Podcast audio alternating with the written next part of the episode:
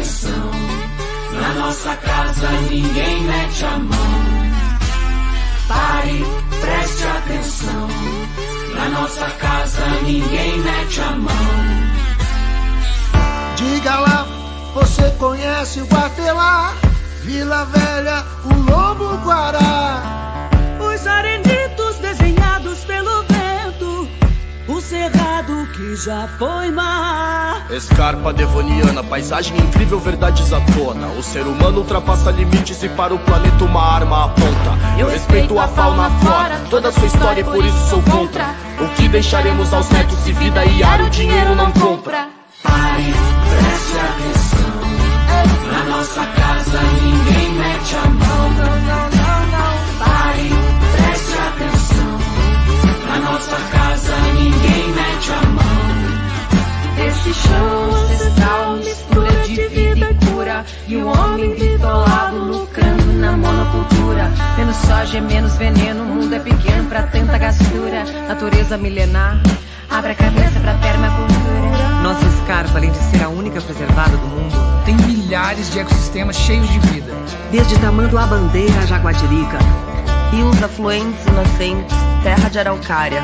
Tira a mão do nosso pulmão, não mate a mata. Pare, preste atenção. Preste atenção. Na nossa casa ninguém mete a mão. Ninguém mete a mão. Pare, preste atenção.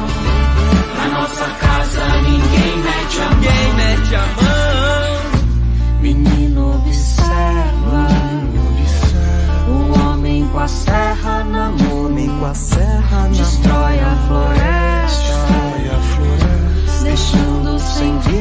Que.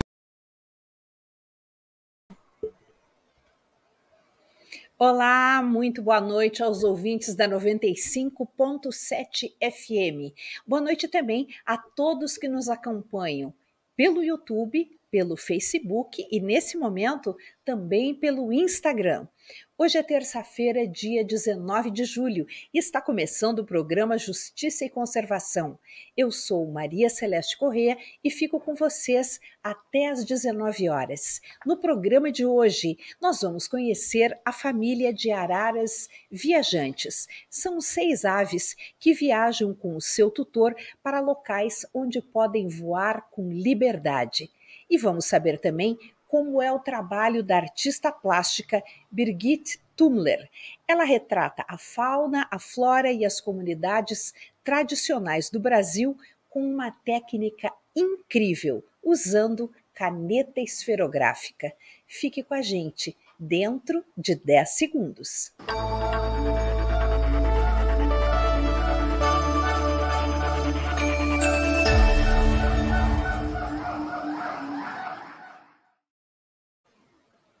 Elas têm nome de gente: Manuela, Gilberto, Dolores, Tadeu, Jaime e Jandira. São aves que vivem com Strauss Michalski e são conhecidas como as araras viajantes, que já percorreram mais de 20 mil quilômetros por 12 estados. O objetivo de tantas viagens? Encontrar locais abertos onde as aves podem voar livres. Boa noite, Strauss. Boa noite, boa noite, pessoal. Olha, ele está acompanhado por duas aves. Quem são elas? É, aqui é a Manu e esse aqui é o Tadeu, o Tadeuzinho. O- A Manu é uma arara canindé e o Tadeu é uma arara vermelha.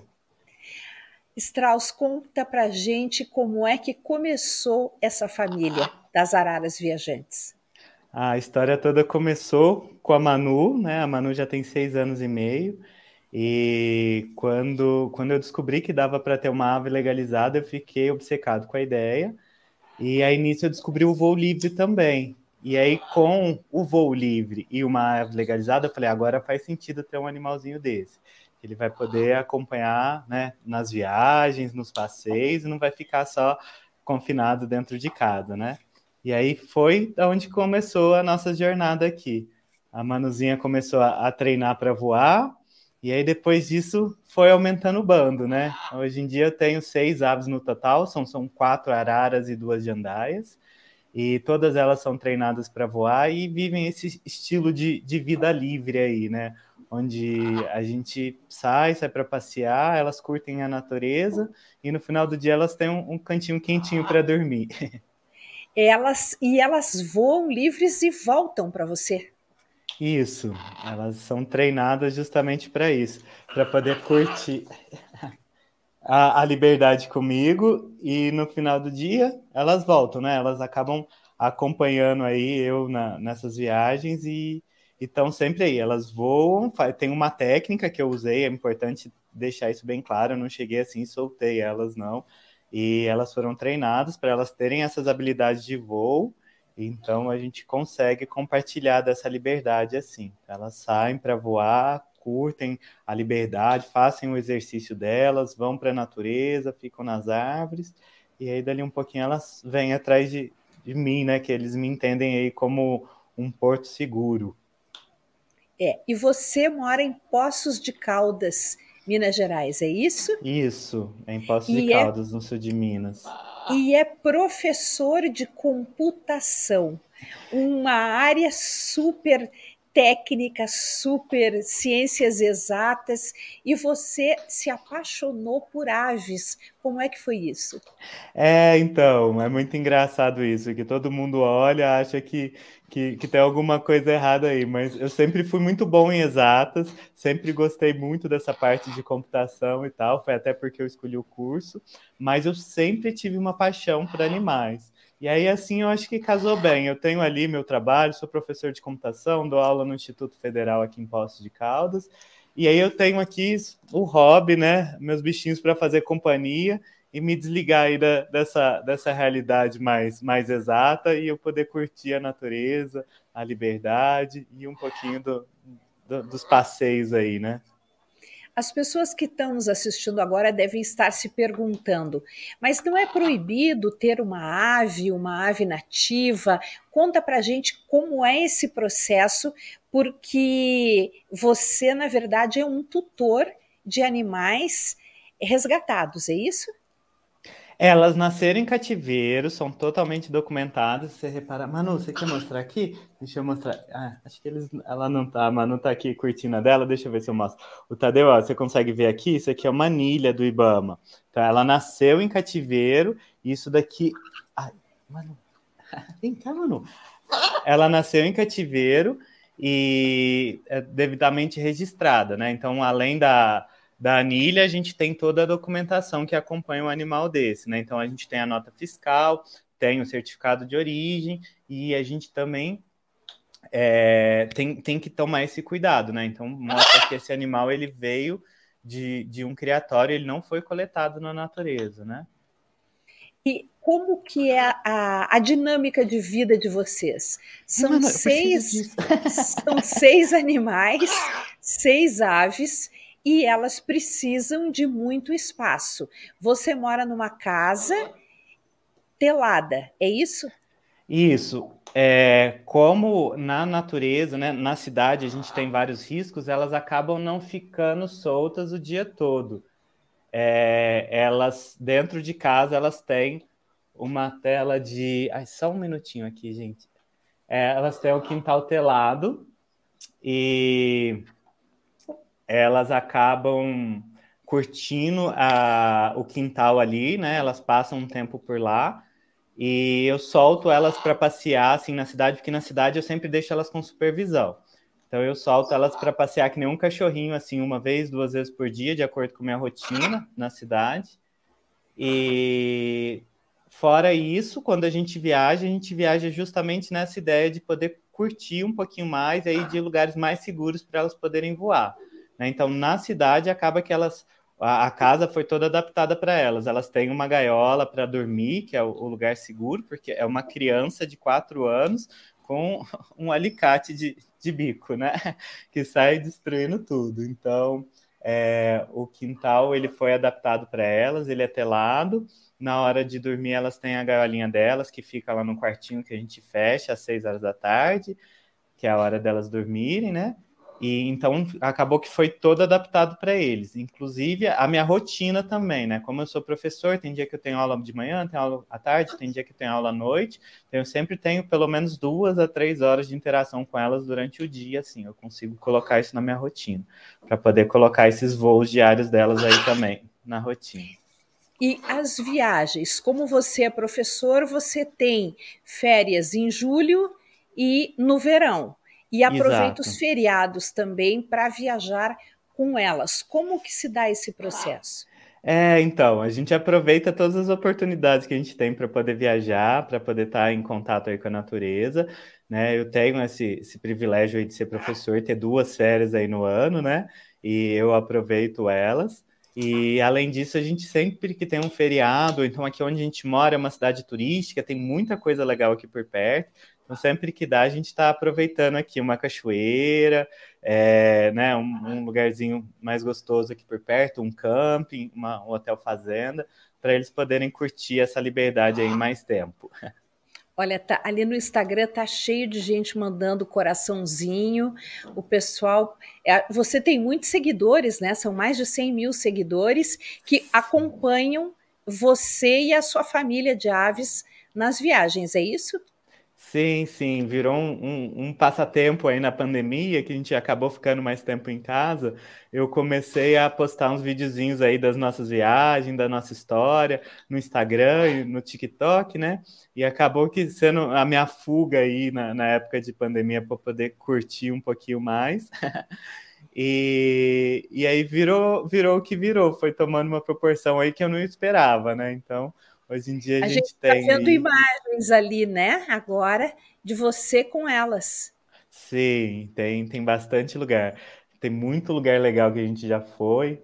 E, e aí eu acabo capturando isso com o meu celular mesmo, né? Porque já, já é uma loucura viajar com elas. Então, quando eu posso, eu ainda faço umas imagenzinhas assim e vou colocando aí nas redes sociais. Então é até, até bom chamar o pessoal aí, quem estiver acompanhando, seguir a gente lá, nosso arroba é Araras Viajantes. Instagram, TikTok. Estamos é, começando agora no, no YouTube também, mostrando um pouquinho dessas nossas, nossas, nossas aventuras aí com essa turminha de penas. Aí nos e vídeos é... tem vários lugares que a gente já foi. Desculpa. Você procura sempre ir para lugares junto à natureza, locais abertos, onde elas possam voar por bastante tempo e, e elas, eu acho que anseiam muito por isso, né? Porque já se acostumaram e, e, são animais íntegros, eles não têm, porque tem gente que, que, que é tutor de animais voadores, animais com, com papagaios e araras, e, e mutila os animais, corta pena, enfim, e você, você nunca fez isso, elas estão não. íntegras como elas vieram. Sim, a Manu ela tá com, com umas falhas de pena aqui, mas é da muda, tá em época de reprodução, ela acabou perdendo umas penas mais pesadas aqui. E, mas pode conferir aqui, deixa eu ver. Tadeu, deixa eu mostrar sua asa. Eles têm as asas completas. Ah lá, ó, que asa. Você, Manu, você mostra sua asa aqui? Abre a asa. Ah, ah abriu, e... olha que linda e eles, eles têm a, as asas inteiras, nunca, nunca foram mutilados, não. Eles é uma parte aí que eu, eu entendo que eh, se a gente quer ter uma, uma, uma ave dessa, né, a gente tem que entender da natureza dela e está na biologia dele voar, né? Então eu tento fazer ao máximo que eles possam expressar esses comportamentos naturais deles, né? Então tá é... certo. A gente tá é, avisando para quem está nos vendo agora no Instagram, nós, ou melhor, é, no Instagram nós estamos ao vivo também no YouTube, pelo canal Justiça e Conservação.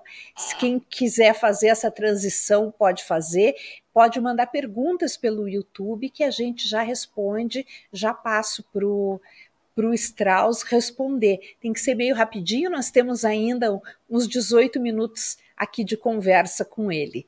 É, Strauss, como que é o dia a dia com essas aves? Porque elas têm alimentação específica e elas precisam de cuidados veterinários e são e é, e é um veterinário de animais silvestres. É, é, é bastante diferente. Como é que isso se dá aí na sua região? É, eu tenho muita sorte de morar numa cidade que tem um zoológico específico de aves, né? Então, acaba que por causa desse zoológico eu tenho mão de obra especializada para trabalhar com elas. Tenho a, a, minha anja aqui, que eu falo que é a Camila, a veterinária, que me salva aí nos momentos de necessidade. É muito importante saber que na hora que a gente vai lidar com um animal desse, né, um animal de estimação não convencional, a gente tem que entender que a gente vai precisar de um, um veterinário para animais é, silvestres e exóticos, né? Então, aqui eu tenho, tenho a sorte de ter a Camila, mas já aconteceu mesmo no começo, que a, a Camila ainda não fazia cirurgia, que teve um acidente aqui e eu tive que correr para São Paulo para fazer uma cirurgia em uma das minhas aves. Então, é, Manu, você quer falar também? É? O que, que você quer falar aqui? a Manu quer participar da entrevista. Mas, ela é carinhosa. É, ela tá aqui toda dengosa, né, Manu? Mas então, é, essa é uma das necessidades, a gente tem que entender é, esse veterinário, porque acaba que uma urgência, uma emergência sempre acontece, né? Então é bom quando a gente vai ter um animal desse já entender se tem um animal desse, tem um veterinário desse para atender a gente na região. Além do veterinário, você falou da alimentação, alimentação específica. Hoje em dia a gente tem é, algumas raças, de, algumas marcas de ração aí é bem interessante para trabalhar e a gente consegue pedir pela internet, isso ajuda bastante também, que era uma outra dificuldade. E além disso, a gente tem que pensar na alimentação natural, né? Então, aqui em casa eu sempre complemento a alimentação deles, né? A ração extrusada ainda tem alimentação natural, porque a gente tem uma cultura aí de dar né, girassol e café com pão para esses animais, inclusive café nem pode dar, girassol é uma coisa também muito gordurosa que não é interessante usar, então é importante estudar bastante a necessidade deles para entender que tipo de, de alimento oferecer, né? É, a turminha aqui recebe vegetais todos os dias, frutas algumas vezes na semana, porque apesar deles voarem fruta ainda é alguma coisa muito doce, muito calórica.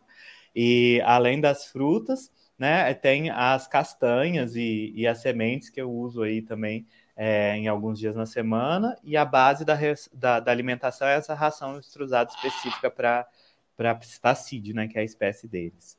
Mas é importante entender isso, né, da rotina. É, são animais que precisam de 12 horas de sono num lugar escuro. Então, terminando aqui, eles vão lá para o quartinho deles. O quartinho deles tem uma janela blackout. Acordo eles normalmente só depois das 8 da manhã para poder não incomodar muitos vizinhos, porque são animais barulhentos também. Então, eles gritam. Agora eles estão mais tranquilinhos, que já, já estão entendendo que está na hora de dormir. Estão aqui no chamego por causa disso. E são animais muito inteligentes, né? Então eles precisam de interação. É, então é um desafio aí, mesmo que a pessoa não, não entenda que não consegue colocar na rotina essa ideia do voo livre, né? Você desafiar eles, né? Eles têm, é, tem estudos aí que eles aprendem, né? Tem um papagaio do Congo que, que tem um vocabulário de cerca de 500 palavras, próximo de uma criança de 4 anos de idade. Né? Então, a gente pensar que a gente está com um animal nessa, nesse nível de inteligência, a gente tem que desafiar ele nesse nível de inteligência, né? E para isso é bastante trabalho, né? Então, é muito bonitinho ter eles assim de estimação, mas é importante a gente entender tudo que vem junto, né? Eles precisam ter todo o atendimento a eles, o cuidado tem que ser global, porque eles não são enfeites, eles são seres vivos que tão, têm consciência de si mesmos, dos outros. Eles formaram uma comunidade, essas seis aves, e, e com você, que é o tutor deles, eles compreendem isso. Então, esse relacionamento precisa ser cultivado todos os dias. Né? É importante falar isso, que são animais extremamente sociais, né? Então eles não vão estar felizes sozinhos. Então, na hora que pensa num animalzinho desse, tem que pensar numa duplinha, pelo menos, né? Eu indico sempre que a gente for pensar nisso numa duplinha para que um faça companhia para o outro. Vocês estão vendo aqui, a Manu e o Tadeu são companheiros, eles estão aqui o tempo todo um do lado do outro, ó. Um tá limpando o outro e tal. E aí você pode falar: "Não, mas eu vou ficar o dia inteiro com a, com a minha ave", mas você não vai ter a capacidade de fazer isso, né? Então, esse tipo de interação aqui entre eles eu acho que é muito importante.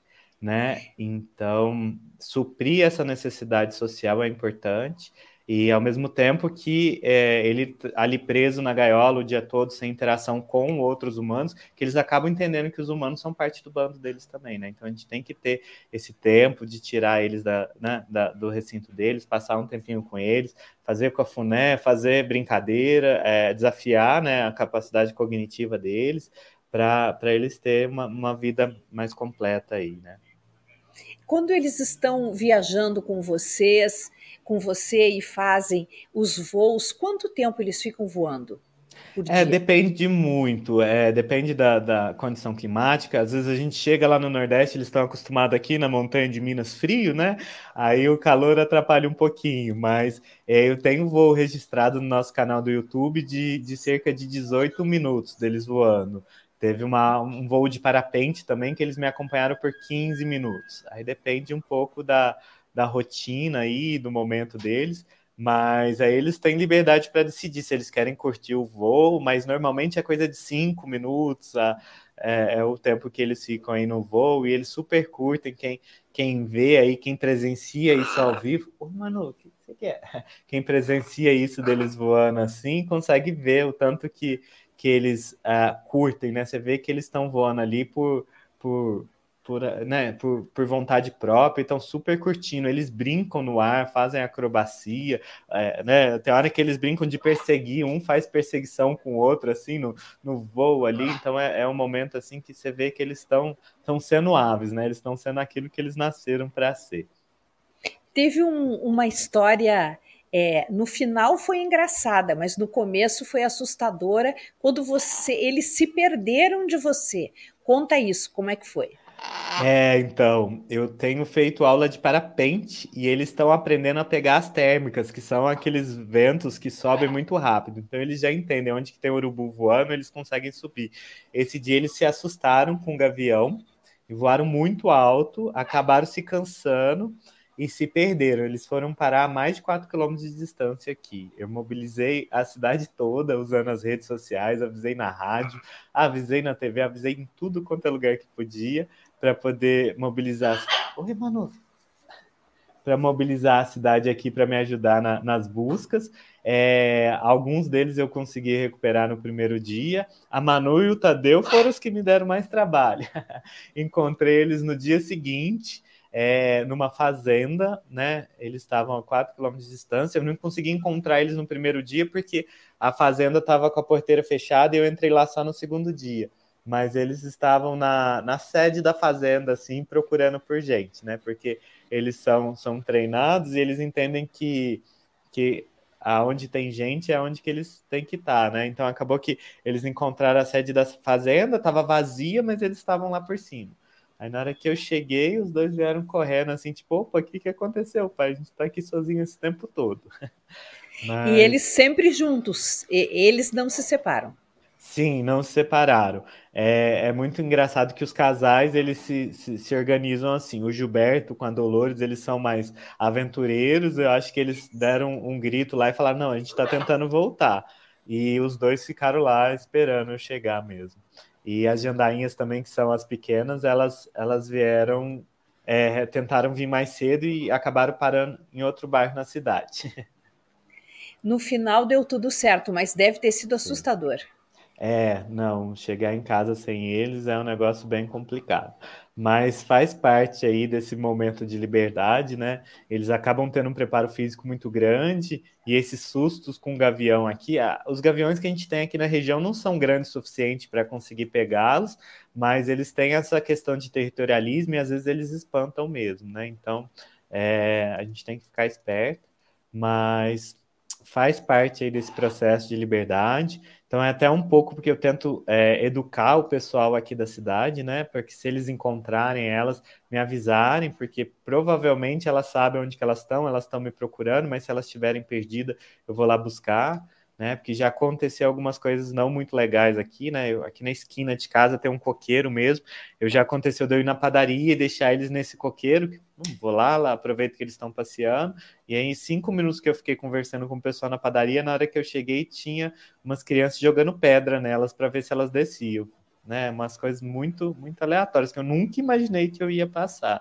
Então, eu tento educar aqui a, a nossa comunidade, o pessoal daqui de Poços de Caldas, justamente para entender isso, que elas estão soltas, curtindo né, a, natureza, curtindo a cidade. Aqui a gente tem muito parque, muito lugar legal, mas que elas sabem onde elas estão. Provavelmente eu estou ali por perto e que, que é para deixar elas ali curtirem onde que elas estão, tirar foto assim na distância, sem tentar pegar, sem tentar nada disso. Se quiser muito chegar perto, pode me procurar ali por perto e vir tirar uma foto que eu vou estar por ali conversando. E elas, elas não demonstram é, constrangimento ou não se assustam normalmente com as pessoas. Elas se acostumaram com a presença humana. Sim, eu não, não incentivo elas a descerem pessoas, é, justamente para dificultar um pouquinho esse, esse processo, e por um acaso elas se perderem, elas não descerem numa pessoa qualquer, porque não é todo mundo que dê boas intenções, né, infelizmente. Mas então acaba que eu não incentivo tanto, mas elas estão sempre acostumadas, e, e, como são animais grandes, chamam bastante atenção, né? A, acaba que onde a gente chega vira um, um, quase um, uma atração turística, né? Então, tanto é que parte do, do que eu viajo, eu tento ir no contrafluxo, procurar lugar mais deserto, justamente para me poder curtir mais com elas. É, a Manu delas é. A, a, Manu tá aqui, ó. O que, que ela tá fazendo? Fazendo cafuné nela mesma. a Manu ela é mais sociável, ela sempre gostou muito de gente, ela gosta de tirar foto. Então, se ela vê que tem um pessoal ali, às vezes ela desce para ver o que está acontecendo e vai ver lá, chegar, fazer pose. Mas o Tadeu não, o Tadeu já é mais na dele. Então, às vezes a gente está num lugar mais cheio assim, o pessoal fala, ah, elas estão estressadas, mas nem estão, elas estão ali, elas estão todas livres, elas sabem que se em algum momento elas estiverem cansadas e tal, elas podem ir para a árvore, que nem o Tadeuzinho faz, na hora que junta meia dúzia de gente ali, ele já, tipo, opa, isso daqui não é para mim não. E ele vai para uma árvore e, e, curte lá o momento dele na árvore, na hora que acalma lá, ou na hora de ir embora, ele percebe que a gente está ajeitando as coisas, ele vem embora. Mas eles estão assim, né? Porque eles desde pequeno estão assim na, na, na, vivendo em sociedade, né? Já estão acostumados com, com as pessoas, então acaba que, que as pessoas são só mais, mais alguma coisa que está acontecendo ali, nada, nada demais, nada estressante para eles, não. Mas pelo fato deles viverem numa comunidade de aves, eles, eles mantêm a própria identidade, eles sabem que são aves. Sim. Eles sabem que são diferentes de pessoas. E isso é fundamental. Sim, sim. É, é um, inclusive é uma parte da técnica aí que eu usei, que a gente chama de dual imprinting, né? Porque elas se imprintam, né? Elas se reconhecem como aquilo que criou elas. Então, na Manu, eu ainda não sabia, a Manu acabou sendo criada sozinha, até um pouco mais de quase dois anos de idade. Então a Manu demorou um pouquinho mais para se reconhecer como arara, mas isso foi no começo. As outras aves eu já fiz questão de criá-las justamente com humanos, mas ao mesmo tempo com aves. E aí elas se reconhecem, né, como ave, mas elas entendem que os seres humanos também estão ali dentro da, do, do, grupo social delas e que está tudo bem, né? Então por isso que é o dual imprint, né? Elas se entendem como ave, como humanos também. E elas têm personalidades próprias e completamente diferentes. Como é que é lidar com seis seres totalmente distintos, cada um com o seu jeitinho?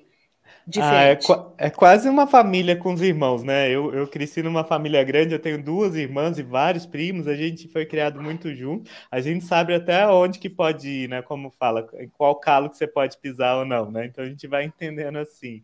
É, aqui é bem assim, a Manu é mais grudinho, ela gosta de atenção, o Tadeu é mais na dele, né? Ele, se ele puder, ele fica na árvore. Aqui mesmo os vizinhos falam, na hora que eu saio, eu falo, vocês viram uma arara? Eles, é o Tadeu que você está procurando? Eu falei, é, que ele provavelmente está em alguma árvore aqui por perto, ou em cima de um telhado ali, curtindo ali o momento dele, né? A Dolores é, é sempre foi a mais doidinha, ela sempre foi a mais radical, ela Oi, Tadeu. Você quer gritar agora? Espera um pouquinho. A gente está conversando aqui. Mas a Dolores, ela sempre foi a mais radical, gostou de voar, fazer manobra. Tanto é que ela que foi que se acidentou numa cerca de arame farpado, que ela tentou passar no meio, foi que a gente precisou de levar para a cirurgia. Mas hoje em dia ela está bem. E o Gilberto sempre foi mais tagarela. O Gilberto tá ali, ele gosta de chamar atenção também, ele fala de todos. Eu acho que ele fala todas as frases que a turma aqui fala. Ele fala, tá com fome, dá beijo. Ele solta um sabia que eu te amo, que a gente sabe, até perde o rumo na hora que ele tipo, fala isso. ele imita Pito, ele fala o nome dele. E é muito engraçado que eu criei todos assim bem similar, né? A Manu foi a primeira que eu aprendi, mas os outros, a, a Dolores e o Gilberto vieram juntos. E aí cada um mostra a sua, sua personalidade, né? E o Jaime e a Jandira, eu adotei eles, eles já tinham dois anos de idade, e eu acabei treinando eles depois, e eles já estão num nível diferente também. Eles são bem mais socializáveis, né? Eles adoram pousar nas pessoas, então quando a gente está num lugar assim, eles acabam que vão pulando de ombro em ombro aí para fazer amizade, para ver quem que vai dar mais atenção para eles, que eles sabem que comigo tem mais mais quatro para dividir a atenção, né? Então eles vão lá curtindo. E então é, é, muito engraçado perceber isso. E é, é, legal de ver que o pessoal que segue a gente aí nas redes sociais, né, é, fala, mas é, por que, que você tá sempre gravando com a Manu? E eles começam a perceber essa. Ai, Manu, deixa eu soltar, agarrou aqui no meu cabelo. Eles começam a perceber né, essa questão de, do comportamento né, e das personalidades dele. Manu, deixa eu tirar meu cabelo aqui. Agarrou no cabelo aqui. É, Manu. As jandaias, então, que gostam de posar no ombro das pessoas. Sim, isso já era um comportamento, né? Porque elas vieram aí de outras famílias que já, já viviam com muita gente, elas foram adotadas e tal. Então elas sempre entenderam que as pessoas estão ali e, e conhecem várias pessoas, né? Diferente das minhas araras que sempre foram criadas por mim. E aí nisso as, as jandaias elas são, são mais sociáveis aí. Você pode você reparar aí nas nossas fotos, nos nossos vídeos, vira e mexe, elas estão no, no ombro de alguém, aprontando alguma por aí. Quem quiser acompanhar as aventuras da, das araras viajantes, então deve, é, deve seguir a arroba araras viajantes e arroba Strauss Michalski. É isso? É. Isso, Strauss Michalski é o meu, meu Instagram pessoal, né? Acaba que eu mostro lá minha rotina, meus animais, que eu tenho mais animais de estimação, tenho meus cachorros, meus gatos aqui em casa. E a Araras Viajantes é onde que eu mostro a rotina dessa turminha, né? Mostra um pouco das nossas viagens. E aí a gente tá aí no Instagram, no TikTok, no, no YouTube também. Então segue a gente lá, acompanha aí essa turminha que dá trabalho, mas ah, são a paixão da minha vida, né? E aí, na ideia do projeto das araras viajantes, é justamente eu quero mostrar isso, que eles são animais bem mais complexos do que a maioria das pessoas acreditam, né? Que a gente tem uma cultura aqui no Brasil que está tudo bem prender um animal desse na gaiola e dar girassol para ele comer, que ele vai estar tá feliz. E eu quero mostrar justamente isso, né? Que não é assim que funcionam, que eles são animais muito inteligentes. Se a gente der a oportunidade, eles podem dividir a vida da gente, com a gente aí, né? E, e curtir muito, né? Então não, não é porque eles podem voar que a gente tem o direito de tirar, né? Essa essa liberdade deles, né? Então eu tento mostrar isso lá no Instagram das Araras Viajantes. Tá certo. Muito obrigada por essa entrevista. Agradeço também aí o Tadeuzinho e a Manu que se comportaram maravilhosamente bem durante a entrevista. A gente não, não tinha ideia, né, Strauss, se eles iam gritar, o que, que eles iam fazer, mas eles, é. eles tiveram um comportamento adorável durante é. a entrevista. Um, pode, você quer deixar uma mensagem final aqui para o é, pessoal? É, não, um comportamento adorável mesmo, gente. A arara é um bichinho ligado nos anos 20. Isso daqui é o momento calmo deles, viu? Né, Manu, você quer dar um tchau aí para o pessoal? Como é o tchau de arara? Nossa, como que é o tchau? Aê. Ah, muito bem. Então é isso, um abraço, Strauss, boa sorte com as suas araras, com seus voos de parapente e cuide muito bem da sua saúde, porque esses animais podem viver até 90 anos e você tem que estar tá lá inteirão para cuidar deles. Obrigada, um grande abraço. Até mais, tchau, tchau. Bem, a gente se despede agora também do pessoal do Instagram e vamos para a nossa próxima entrevista que vocês podem nos acompanhar então pelo YouTube e pelo Facebook. Vamos lá. Bem, nós vamos conversar agora com Birgit Tumler. Ela é dinamarquesa, mas cresceu no Brasil.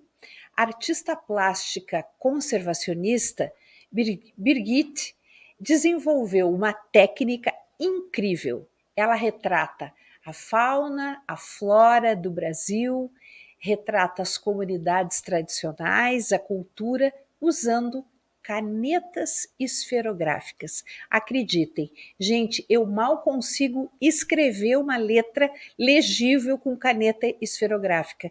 E a Birgit faz obras maravilhosas. O trabalho dela pode ser visto em exposições de artes, em livros e até em painéis espalhados por Curitiba. Boa noite, Birgit. Boa noite, Celeste. Boa noite a todos. Obrigado mais uma vez por esse convite maravilhoso de estar com vocês, com o JC, que eu tanto admiro, e você que eu tanto admiro. Bom, essa admiração é recíproca, porque aqui você tem muitos fãs e no no meu caso especial, você sabe que mora no meu coração, isso já faz tempo. Eu sou seguidora, eu, eu não chamo ela de Birgit, eu chamo ela de Big, e ela sabe disso, porque é mais fácil para mim. E, e, a, e o trabalho da Birgit é incrível. Isso que nós estamos vendo atrás de você é um painel da região de da região aqui do Paraná né? A gente está vendo araucárias, IP amarelo, EIP? Isso mesmo, esse aqui é um trabalho que ainda está sendo concluído, né? É a floresta ombrófila mista. Então, vão, vão ser retratadas 30 espécies uh, nativas de árvores que compõem a floresta ombrófila mista. E é um trabalho bastante minucioso, porque elas tem que ser. Aqui no caso não é com caneta esferográfica, é com tinta acrílica, mas ele vai ser um. Ele já está ficando um painel bem bacana, bem lindo. Então, ap apresentando desde o litoral até o início do, do Planalto, né? fazendo aquela miscigenação de vegetação tão típica dos estratos diferenciados né? Da, das nossas araucárias e outras espécies de árvores. E a montanha, e a montanha ali atrás? Qual ah, delas? É? Também. É? Essa daqui isso. é só uma criação mesmo, e tem uma cachoeira mais para frente, mas é, isso aí é aleatório. Mas no final das contas, outro dia eu fui para o São Luís do Purunã, no Campo das Artes, e olhando de lá, mas olhei assim, nossa, mas é exatamente essa paisagem que eu fiz. Então ela retrata basicamente um, parece mesmo São Luís do Purunã, a, o segundo a Devoniana. Isso, uhum. exato. E uhum. ultimamente você tem se dedicado muito a retratar as nossas abelhas nativas. Eu queria pedir para o Guilherme começar a passar as imagens, porque são imagens extraordinárias das abelhas com um, uma riqueza de detalhes, um, é uma coisa incrível esse trabalho. E eu queria que você contasse um pouquinho para nós como é que você faz para trabalhar com as abelhas. Olha, essa aí é Amanda Saia Pantaneira. Conta para gente como, como que primeiro você tem que observar muito esses animais para poder retratar com essa precisão e com essa beleza é, avassaladora, só dizendo assim. Ai, obrigada. Bom, elas são realmente maravilhosas, né? Mas são tão minúsculas que fica difícil de você a, analisar tão perfeitamente a, a, olho nu, né? Então eu faço, eu utilizo o recurso de, de pesquisar muitas fotografias de vários fotógrafos de, de natureza, de eh, os próprios menipunicultores, né, muitas, muitas vezes eles têm também o seu arsenal de fotografias e me ajudam, enviam fotos. Eh, eu tenho, uh, já tive bastante contato com as abelhas nativas, justamente no Quintana Gastronomia, em Curitiba, uh, onde eu fui curadora, e lá eles têm várias caixas de abelhas nativas e lá a gente começou a fazer é, olhar com mais atenção a, a chefe Gabriela Carvalho me incentivou, me mostrou todo esse universo que eu desconhecia, como muitos, muitos de nós desconhecemos, que essas abelhas, elas são brasileiras, nativas e sem ferrão. É, diferente das apes, que são as importadas, né, que são aquelas que têm ferrão, que nos picam, essas não são. Né? Então, são maravilha, maravilhas que nós temos aqui, mais de 300 espécies, né? que nós temos que preservar e que nós temos é, é, que conhecer melhor. Né? Então, essa é a minha forma de apresentar às pessoas um, um, jeito de, de fazer a minha, meu papel no, na, na conservação é aliar a arte com a natureza. Né? Então, é, esse trabalho é um trabalho minucioso, demora muito tempo para fazer cada uma delas.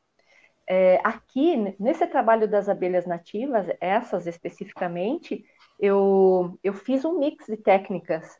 Eu faço uma aguadinha de acrílica, de tinta acrílica, e depois eu finalizo, mas eu vou misturando, vai, vai indo ao mesmo tempo, né?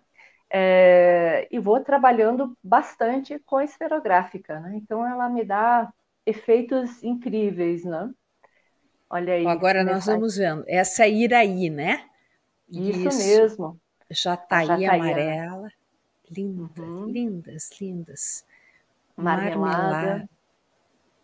A mandaçaia, que é bem conhecida, né? Jataís, que são conhecidas.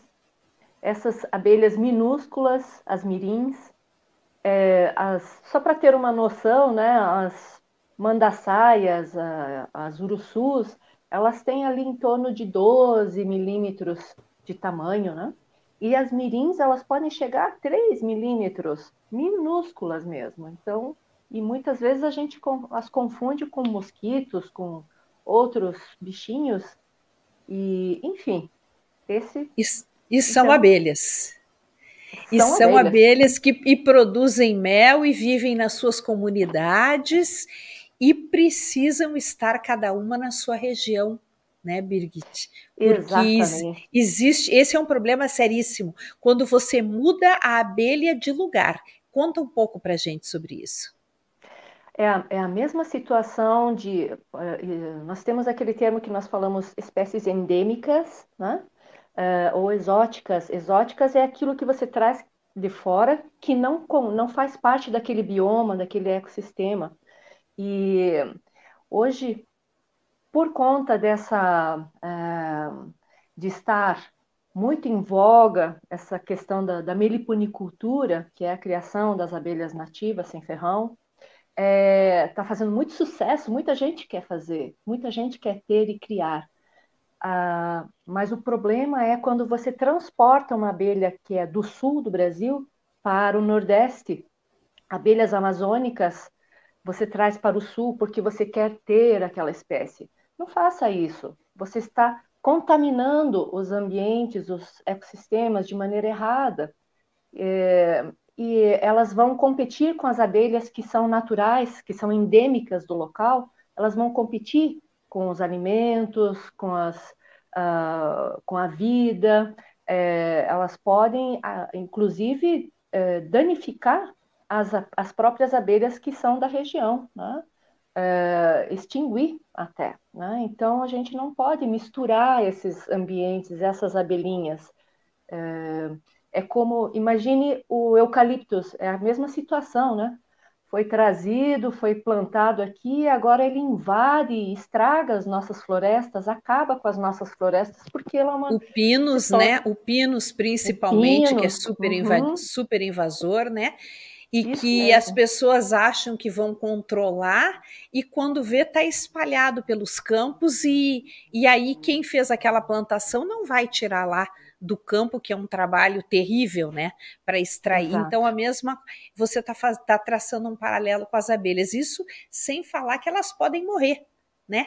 Porque uma abelha, uma abelha do amazônica trazida para cá, ela vai sofrer e pode morrer.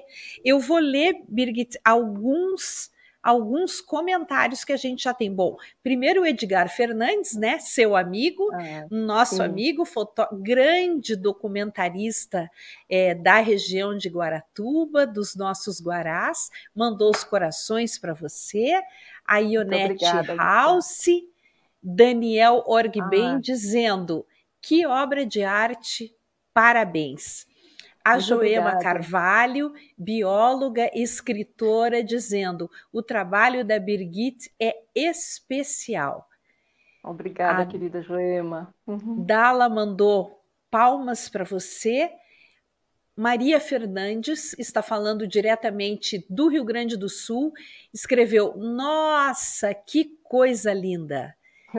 Obrigada. Maria da Graça de Lavra Pinto, também falando do Rio Grande do Sul, maravilhosa a tua obra, parabéns. Muito obrigada, Maria da Graça. Ionete House escreveu brilhante, nem podia ser diferente. Querida e Gien Guimarães, parabéns, Birgit, por pode falar que o quadro é para um programa educativo do OJC. Tá ficando lindo. Essa eu nem sabia. Não sabia se eu podia, né? Conta então um pouquinho sobre o quadro, já que o Gen autorizou.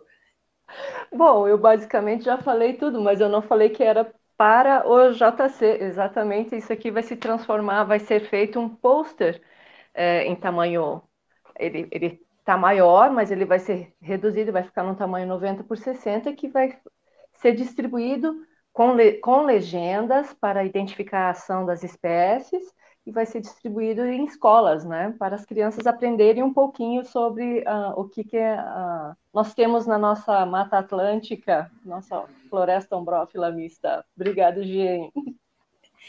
Agora conta para gente as pessoas que quiserem fazer contato com você. Como que elas devem fazer? Elas escrevem para arroba Birgit Tumler, tudo junto, tem que escrever aí, Guilherme, porque é difícil. B-I-R-G-I-T-T-E T-U-M-M-L-E-R. Não é fácil a gente falar o nome de alguém que nasceu na Dinamarca. Eu ontem à noite estava escrevendo para ela e perguntando: escreve, manda um áudio para mim, porque eu só chamo a Birgit de Big. Então, eu não queria falar errado, ela só ria, não conseguia mandar a gravação certa para mim. Então, nós temos aí duas formas. Aí tem o telefone também, né? 419 9907 8607 99907 8607 para quem quiser contatar a Birgit para é, é, trocar com ela ideias e até falar sobre trabalhos, porque ela ilustra livros, ela faz cartazes, por exemplo, aquele cartaz que a gente estava vendo das abelhinhas, aquilo ali é uma arte que as pessoas podem adquirir, é isso? Isso mesmo, olha só, tá aqui, ó. É, é como se fosse um cartaz que elas recebem enroladinho não recebe enroladinho, recebe numa pasta, porque não dá para enrolar. Ele fica bem. Ah, o que vai enroladinho é o calendário, né? Que é em pano. Mesmo. Tá uhum. certo, eu fiz confusão. Esse, então, esse é impresso em papel. Esse é impresso em papel, sim. Uhum. E tem 15 espécies uh, de abelhas nativas, um papel couché com, uh, bem encorpado, 300 gramas, né? E aí a gente envia para qualquer lugar do mundo. Já tem. Agora, já, já tem, já, já tá. Ah, e aí era uma exposição no MON, é isso? Isso mesmo. Foi, da sema, foi a abertura do, eh, de um evento da Semana Santa, Sustentabilidade, Acessibilidade e Mobilidade. E foi só um dia, né? Mas é, essa exposição ela já está crescendo, porque conforme eu vou criando as abelhinhas, eu vou ampliando, é, fazendo mais esses, uh, dessa instalação, ampliando ela, é uma, é uma exposição sensorial, né? Eu quis fazê-las de uma forma que é, as pessoas voassem junto com as abelhinhas, né? E ao mesmo tempo também fizesse a degustação dos meles, junto com os meus parceiros da Abelha Brasil, né? E então é, essa exposição ela já está direcionada para participar da, do Festival da Mata Atlântica é, e vai ser exposta no, em, no Campo das Artes, em São Luís do Purunã, em 6 e 7 de agosto. E depois, muito ah, no final do ano, nós já estamos engrenando para um local icônico aqui de Curitiba, já conversado com a prefeitura, com a Secretaria de Cultura, e, e ela vai estar no local perfeito para as abelhinhas voarem, e todos estão convidados, ela vai permanecer por muitos meses, né? Então todo mundo vai poder sentir e vibrar com as, as belas abelhinhas. Você tem outros trabalhos também é, é, sobre a fauna do Brasil e você tem que atuar, você tem que observar muito, né? Estudar muito para poder retratar cada ser, cada criatura. Como é que é esse teu processo artístico, essa imersão que você faz na natureza brasileira para nos trazer esses trabalhos tão deslumbrantes? Ah, antes de mais nada, eu sou da natureza. Eu acho que eu só não fiz biologia, né? Mas eu já na minha adolescência, eu, bem, a minha infância foi criada, ser criada numa uma chácara ao lado de animais silvestres. Então, eu eu perambulava pelas matas sozinha desde pequena, criança, me integrava muito com a natureza, né? E era uma paixão sempre, né?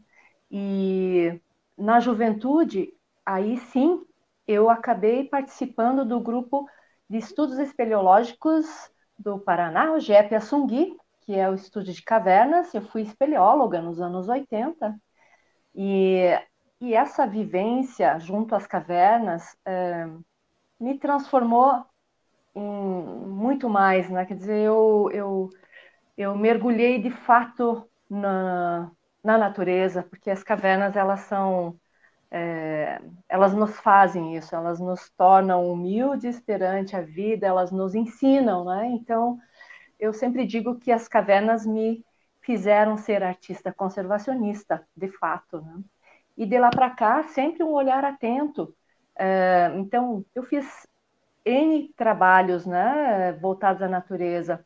Houve uma época em que eu fazia muitas trilhas, muita montanha, então eu retratava, eu fiz uma coleção cenários da Mata Atlântica e da Serra do Mar, né? Depois, é, é, bom, as coisas vão chegando, elas vêm por conta, vem a, a, a coleção de pássaros, né? E, inclusive fiz é, uma itinerância de, de, expositiva, né? Com quase 40 espécies é, de aves aqui brasileiras. Uh, e outros momentos também fiz uh, uma coleção numa viagem no Pantanal que eu fiz mil quilômetros de bicicleta e também resultou numa exposição.